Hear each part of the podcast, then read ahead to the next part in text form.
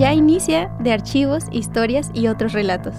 Acompáñanos en un recorrido por los archivos, descubriendo historias un documento a la vez. Bienvenidos a una emisión más de Archivos, Historias y otros relatos. Mi nombre es Alejandra Cabrera y el día de hoy me acompaña en cabina la maestra Griselda Chávez Rentería, jefa de sección del Archivo Histórico. Bienvenida. Gracias, muchas gracias Ale. Es para nosotros un gusto poder difundir eh, parte de lo que resguardamos, de parte de la memoria histórica que resguardamos en el archivo y pues siempre es un gusto estar aquí en el programa. Ale, gracias. Qué bueno, muchas gracias también Gris por este, siempre estar mm, aquí con, con la disposición y siempre muy muy, muy padre nuestros, las, este, los programas en los que hemos compartido esos documentos que son, como lo hemos hablado, muy, muy interesantes. Y también tenemos la presencia de un invitado muy especial, el cual les presentaremos un poquito más adelante.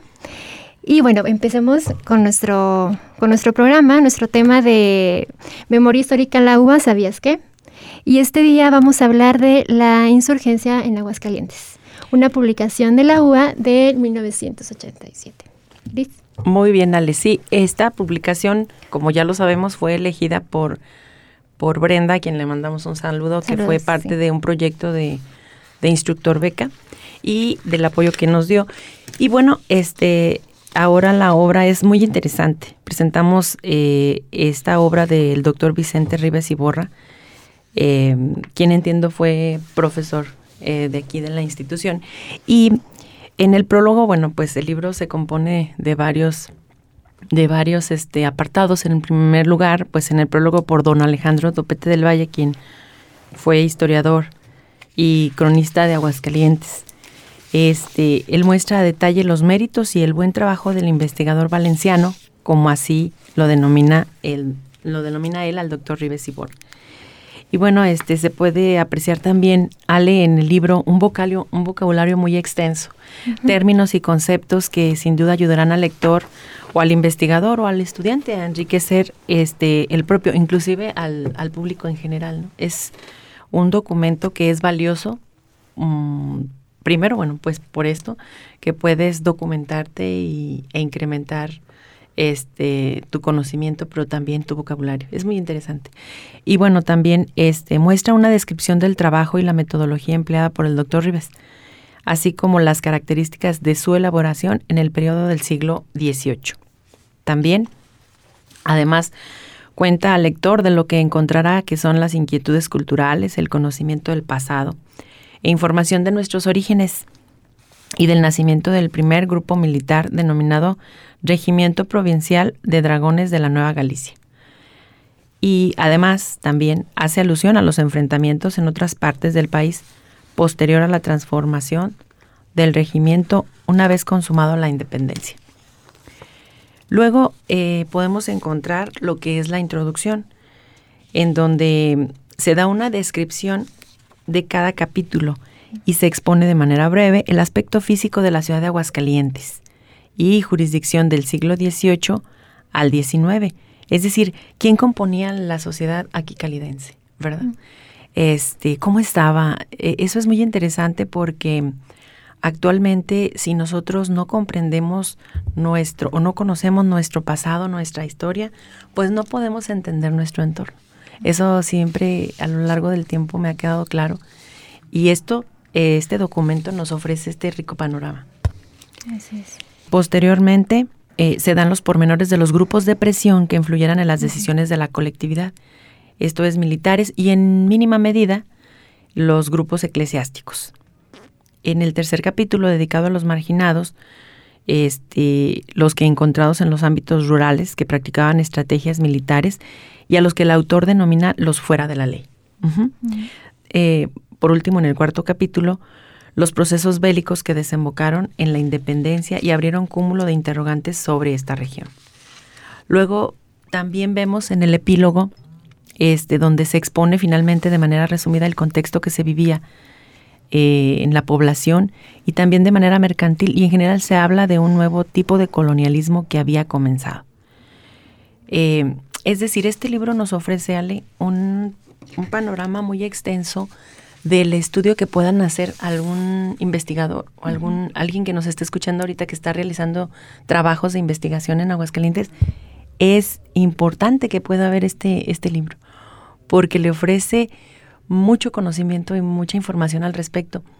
Y este, y para un, a mí se me ocurre para un marco teórico para para la, primera parte de las investigaciones de, la, de Aguascalientes es necesario, prácticamente. incluso en la, en la introducción, no, en, en la parte donde este don Alejandro habla este habla precisamente de esto, de esto no de lo que tú dices es como puede ser tomado como un texto base para este investigaciones posteriores no sabemos que bueno es un libro de 1987 hay otros libros pues obviamente que que por esta línea y por otras este, en, base a, este tipo de textos, ¿no? que también esto es muy interesante. Sí, fíjate que eso que mencionas es importantísimo, base. Ajá, has, has hecho un comentario súper atinado.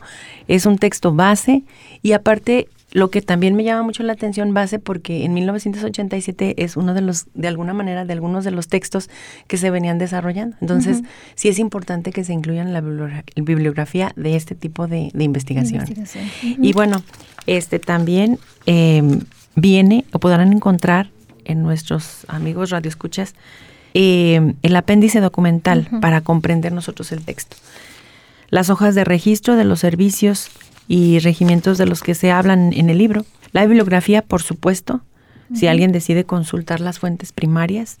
Y bueno, yo, a manera de conclusión de la obra, eh, primero, emoción. Emoción, sí sentí emoción por saber de los orígenes de nuestra entidad, de los números de pobladores, por ejemplo, del total de ranchos y haciendas, entre otros datos. Eh, casi que de manera específica y puntual el autor los ofrece. Es fascinante, es muy bonito.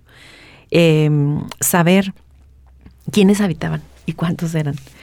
Este, por conocer eh, una tierra y sus características, pero cuando es la propia también, pues se le agrega un, sentimiento de pertenencia. Por ejemplo, pues esto a mí me toca decirlo, ¿no? Pues soy de aquí y cuando yo estaba leyendo este el libro en esta parte, pues sí me emocionó mucho porque eh, era un Aguascalientes, o al menos se deja ver un Aguascalientes, pues que a mí no me tocó vivir.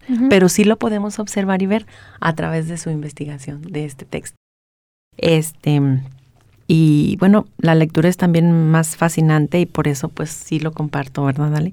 Bueno, también saber que la villa de Aguascalientes estaba poblada a fines, a fines del siglo XVIII por 56 españoles europeos, digo, por mencionar algo en específico, 4.819 españoles y 1.700 mestizos, así como 1.301 indígenas y 700 mulatos, que en total 8.376 personas habitaban en Aguascalientes. Digo, por mencionar solamente un dato interesante para compartir, es muy, muy bonito saber que alguien se dedicó a darnos esta información y que, como te digo, pues, eh, aparte de importante, pues es documentación que mínimo nosotros como habitantes de este estado tenemos que, o estamos obligados a saber, ¿verdad?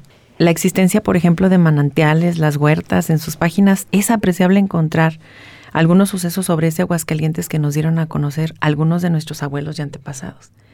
Ahí podemos nosotros ahora sí que confrontar las fuentes de lo que la historia oral de nuestros familiares nos dieron con lo que está escrito e investigado, ¿verdad? Por un, un investigador serio, valga la redundancia.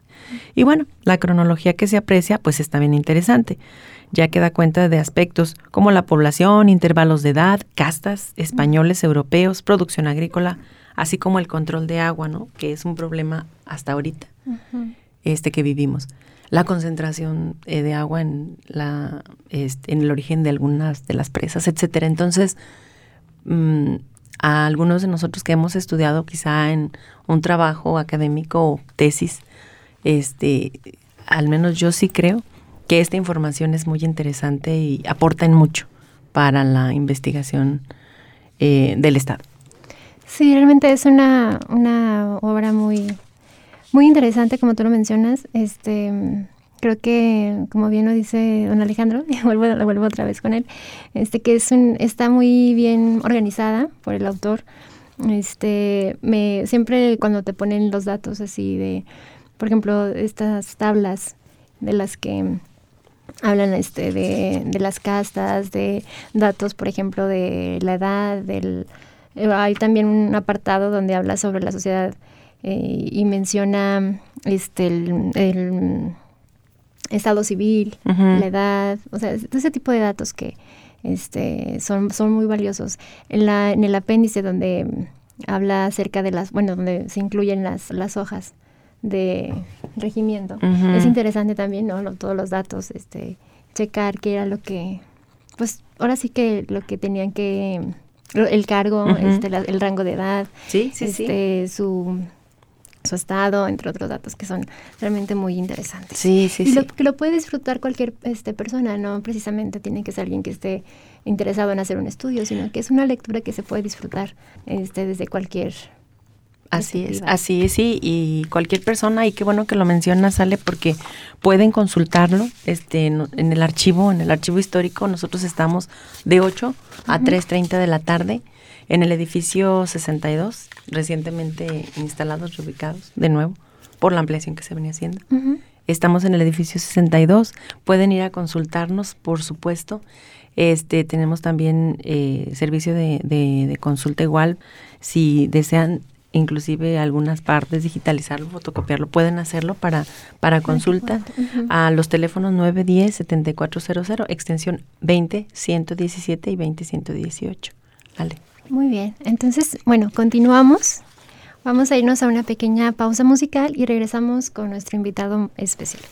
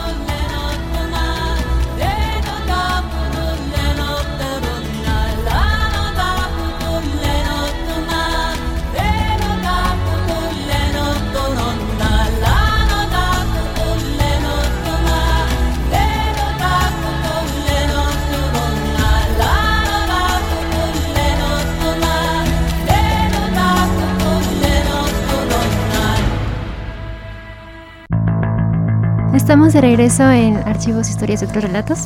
Y es para nosotros un placer presentarles a nuestro invitado especial, el doctor Víctor Manuel Esparza González, originario de Aguascalientes, sociólogo por la UNAM, maestro de Historia de América por el Instituto Mora, doctor en Estudios Latinoamericanos por la Universidad de Tulane, profesor e investigador del Departamento de Historia del Centro de Ciencias Sociales y Humanidades. Desde finales de los años 80 comenzó en la docencia y a partir de 1993 como profesor numerario en la UA. Además de otras actividades en la gestión cultural, se ha dedicado mayoritariamente a la investigación histórica, que le ha permitido la publicación de numerosas obras de autoría propia, además de formar parte del Sistema Nacional de Investigadores. Bienvenido, doctor. Muchísimas, gracias. Eh, bueno, pues realmente un gusto estar acá con ustedes. Eh, y sobre todo, pues hablando de libros, aunque me parece importante. Sí, gracias. Así que a la orden. gracias. Muchas gracias por haber aceptado nuestra invitación. La verdad, este, siempre es grato tener personas, este, personalidades como usted que con tanta experiencia y tanto conocimiento y que nos pueden ilustrar más acerca de este tipo de, de, libros, este tipo de temas tan interesantes, ¿no? Entonces, este, pues ahora sí que yo quisiera preguntar, Ale, primero, pues Doc, yo la verdad estoy fascinada con el libro. Yo este, fíjese, me hubiera servido bastante esta información para no sé, digo, no porque este lo conocí hasta ahora, ¿verdad? Quizá, bueno, también yo entiendo que es imposible eh, abarcar todo. Luego las fuentes que tenemos son aquellas que pues nos llegan o buscamos de manera accidental o que nosotros nos proponemos a buscar, etcétera, pero esta información a mí me, me parece muy interesante y yo quisiera preguntarle, ya que usted conoce al autor, tiene la fortuna, ¿verdad?, de haberlo conocido. Entiendo que él fue profesor de aquí de la universidad. ¿Y qué nos puede decir al respecto de, de él? No sé si usted sepa por qué la idea, ¿verdad?, de, de pues estudiar o algo le hubiera dicho. La verdad es que ha sido una coincidencia con, con Vicente Rives, que hay que dar el nombre completo, ¿verdad? Vicente Rives y Borra, un, autor valenciano. Eh, y sobre todo la coincidencia fue, pues, desde luego, por, la, por el interés en la historia de Aguascalientes y de la región. Eh, a mí me parece que, bueno, hay que recordar que él fue invitado a ser profesor acá de, la universidad en el momento en que em, estaban tanto el doctor Ramírez Isunza como el doctor Pérez Romo. Quizá llega con Ramírez Isunza y luego con... Aprox, sí, sí. Y este, ahí fue importante porque el doctor Pérez Romo en particular eh, hizo invitación a una serie de profesores eh, convenios con diferentes universidades españolas, oh. lo cual también es, abrió un poco el panorama de lo que podrían ser los estudios históricos en, el Estado.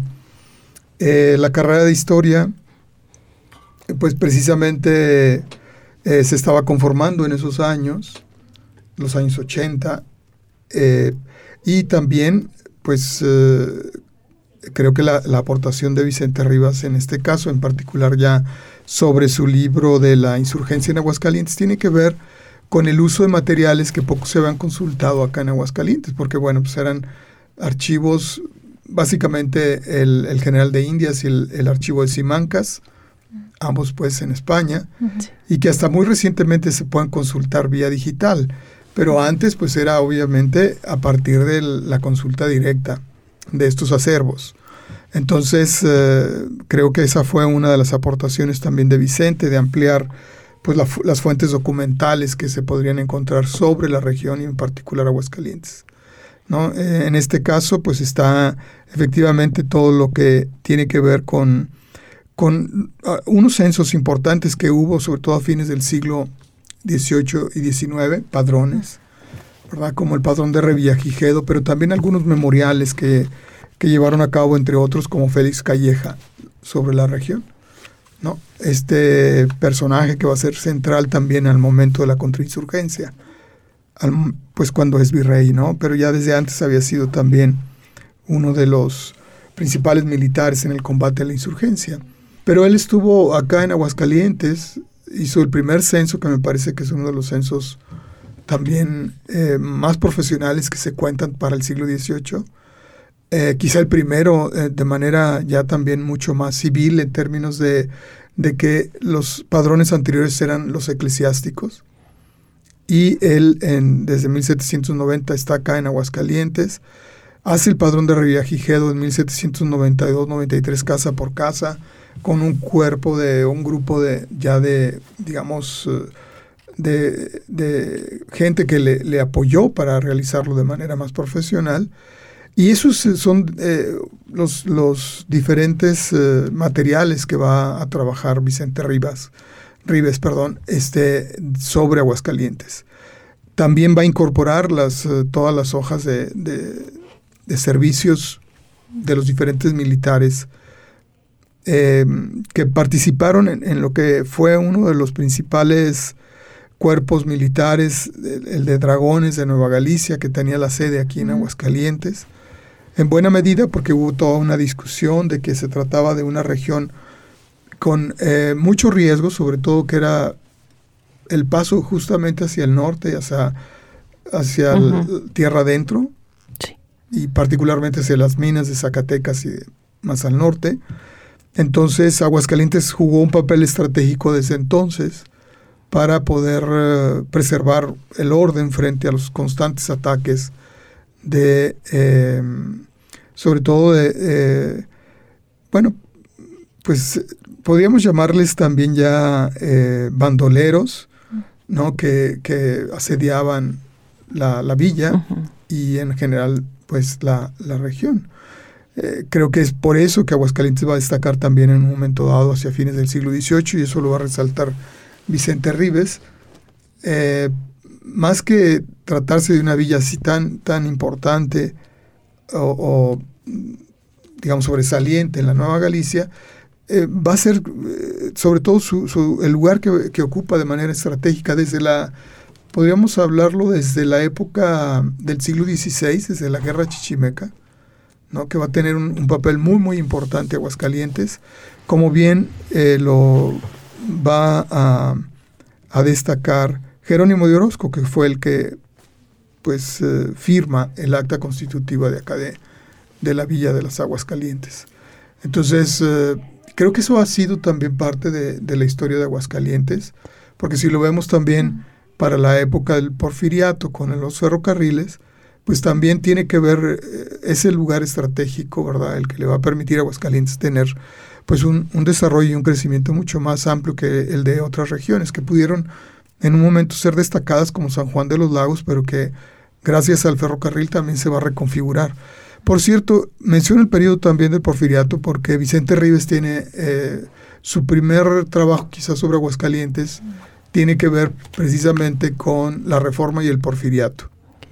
Acá en Aguascalientes, su tesis doctoral de la Universidad Complutense.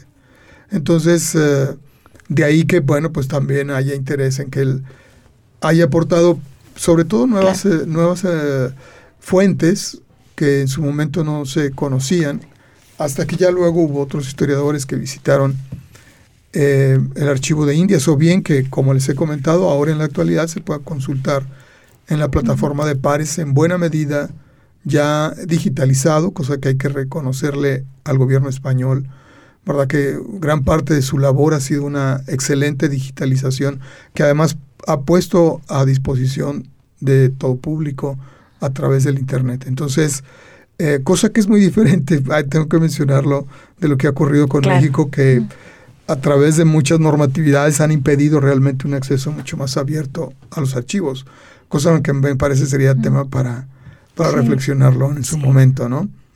Pero eh, Vicente entonces me parece que va eh, a impulsar también el conocimiento histórico acá en, en Aguascalientes. Después él se dedicará más al estudio, por ejemplo, de, de Valencia, la importancia de los valencianos en América, en Estados Unidos, porque también va a continuar eh, los trabajos que en un principio hace sobre esta región, luego lo, los hará también sobre eh, la importancia, digamos, de, de, la, población hispánica en, eh, en, los Estados Unidos, en la conformación misma de los Estados Unidos de, Norteamérica. Eh, y bueno, pues siempre tendrá el tema, desde luego, sobre, sobre América y sobre la región, porque él regresa a, a dar a, ser profesor investigador em, en, varias universidades de, España, particularmente también entiendo que es en Valencia donde va a desarrollar ya sus últimos años en, antes de la jubilación.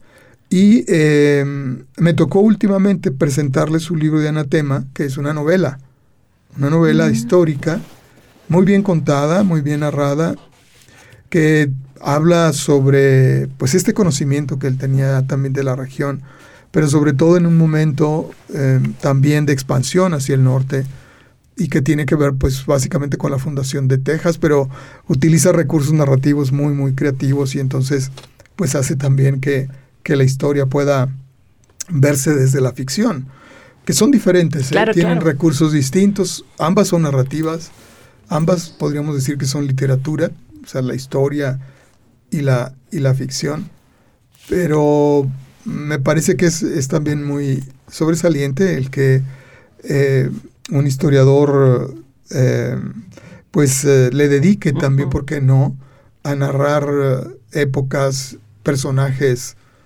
que permiten pues también una, un, reconocimiento de, de, la región a partir de otros, de otros hallazgos literarios, ¿no? Porque utiliza, por ejemplo, en esta novela de Anatema, eh, una, pues personajes que, pueden parecer como, como chamanes en un momento dado y que pueden controlar también los tiempos y aparecer en diferentes momentos, pero de manera muy, muy oportuna, ¿no? No tienen que ver con, este, eh, pero son las facilidades que da la ficción mm. y que nos permiten acercarnos, sí, a también cierto tipo de creencias populares. En y a otro tipo de lectores también. Y a otro tipo de lectores. Entonces sí, eso también hay que agradecerle a Vicente esa, ese interés que siempre ha tenido por hacer historias mucho más em, ligeras en sentido de, no porque no estén documentadas, sino porque puedan llegar a un público más amplio, como lo mencionaban, eh, y que pues esa es también una de las, creo yo, de las tareas pendientes que, que la historia tiene en general, de llegar a un público más amplio, sobre todo los hallazgos que se han tenido en los últimos años puedan ser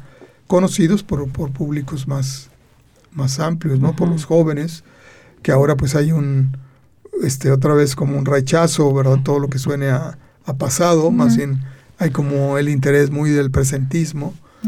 Em, sí, porque ya lo que sucedió hace 10 años les parece el viejísimo. Eh, pero hay que remarcar, como también eh, se ha comentado acá, que la historia nos permite tener, eh, contextualizar adecuadamente los problemas que hoy vivimos, que establecer diálogos mucho más precisos con, entre los tiempos, ¿no? y, claro, nos, nos, da una posibilidad de, tener visiones más comprensivas sobre lo que está ocurriendo. Sin una perspectiva histórica, me parece que eh, se puede fácilmente eh, cometer eh, o tomar decisiones eh, que parecieran novedosas, pero que a final de cuentas terminan repitiendo viejos errores. Entonces, eh, sí es una invitación, desde luego, a que conozcan estos libros de, Vicente, en particular La insurgencia en Aguascalientes, como les digo, trae fuente, por lo menos referencias, fuentes que valdría incluso la pena seguir consultando. Qué bueno, doctor. Ale, yo no sé si le quieres preguntar algo más. sí, voy a aprovechar. adelante, adelante. muchas gracias, doctor, por sus comentarios. La verdad es que sí está muy interesante. Sí. Este, yo mm, es la primera vez que me acerco a, una obra de Vicente Rives y Borra.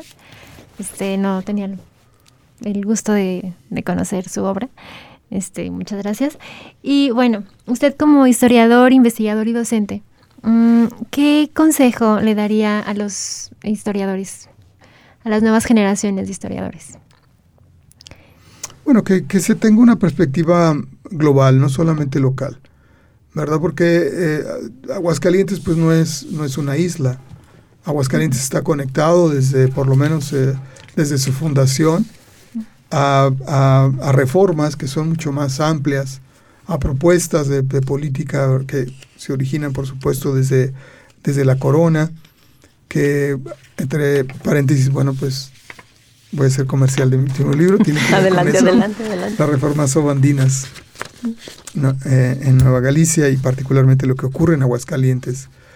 Eh, porque creo que ya hemos agotado eh, mucho la historia local, en términos de, de, solamente atender la historia local sin conectarla suficientemente a lo que estaba ocurriendo, por supuesto, en los contextos que eran propicios ¿no? para entender también la, región.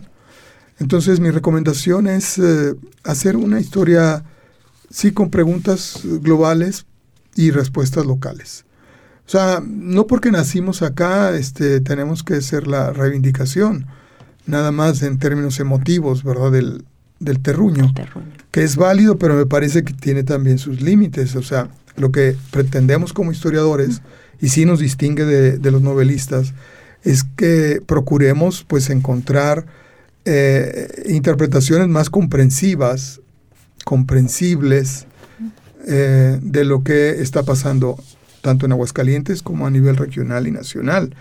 No es nada más un elogio a crítico, ¿verdad? De que porque somos de Aguascalientes entonces ya este, todo es maravilloso. Pienso que se requiere también una historia crítica para poder también, eh, yo pienso que eh, presentar alternativas ante muchos de los temas y de las problemáticas actuales. Y la historia nos ayuda a entender esos contextos, nos permite seleccionar los contextos adecuadamente para los con los cuales, ¿verdad?, podemos ser más comprensivo un tema o comprensible. Entonces, eh, si mi recomendación es esa, de hay que abrirse a nuevas formas de pensar la historia, de también eh, tratar de, ofrecer otras propuestas también de, de explicaciones de lo que nos ha ocurrido, porque también hay que decir que en este caso Rives ya tiene también un capítulo dedicado a los, eh, digamos, a las personas más marginadas. ¿no? a los marginados, como él dice, este, eh, que creo que es un anticipo de, un tipo de historia que se requiere también porque mucho lo hemos dedicado a las élites, pero me parece que ahora hay que hacer una historia mucho más social, ¿no? que nos haga también, que nos ofrezca con claridad cómo es que la, la, la historia no solo la construyen las élites, sino que también hay una construcción social de lo que de lo que está pasando que me parece es, eh, tiene que ver con una reivindicación de las llamadas clases subalternas. ¿no? De otra manera no vamos a poder entender con mucha claridad eh, nuestro pasado y mucho menos nuestro presente, porque de otra manera siempre estamos pensando ¿verdad? que son los liderazgos públicos o privados los que nos van a salvar y no es así. Tiene que ver mucho más con una participación social y verlo cómo esta historia se ha ido construyendo a partir de esa participación me parece que es fundamental también entender y no solo dejárselo a otros, lo que puede ser también eh, una participación mucho más activa en lo que está ocurriendo en la actualidad. Ay, doctor, pues muchas gracias. La verdad es que muy interesante todo lo que nos comenta y realmente sí. Sí, doctor, yo la verdad yo dije, bueno, le quiero hacer otras dos preguntas, pero ya me contestó, porque finalmente, doctor, si nosotros no tenemos esa mm, perspectiva histórica, eh, muchas veces no podemos dar respuestas o como usted dice, se toman muy a la ligera aquellas decisiones que afectan a esa clase, precisamente. A la clase muchas veces pues de, de lo que menciona aquí el, el doctor Ribes Iborra y que es importante porque finalmente eso sí representa el grueso de la población y esos procesos que poco a poco se van dando. Y pues muchas gracias, doctor. Muchas gracias. No, gracias a ustedes por la invitación. Estoy a la orden cuando gusten. Seguimos platicando de historias, claro, que, sí. Como hemos comentado, el tiempo es cortísimo. La verdad es que siempre nos pasa de que siempre estamos muy interesadas en el tema y la plática y se nos termina el tiempo. Pero bueno, Doctor, le agradecemos nuevamente su presencia. Gracias, Ale, gracias. A la maestra Griselda Chávez Rentería, muchas gracias. Y los invitamos a que nos sintonicen todos los martes a las 11 de la mañana aquí en su programa Archivos, Historias y otros relatos. Por Radio UA 94.5 FM. Les pedimos que nos sigan en nuestras redes sociales, en Facebook, en TikTok, en nuestras instalaciones en Ciudad Universitaria, en el edificio 56, en el 62 en Bóveda Contreras y en nuestras páginas em, en internet archivo.ua.mx y bóvedacontreras.ua.mx. Nos vemos la próxima semana. Hasta entonces.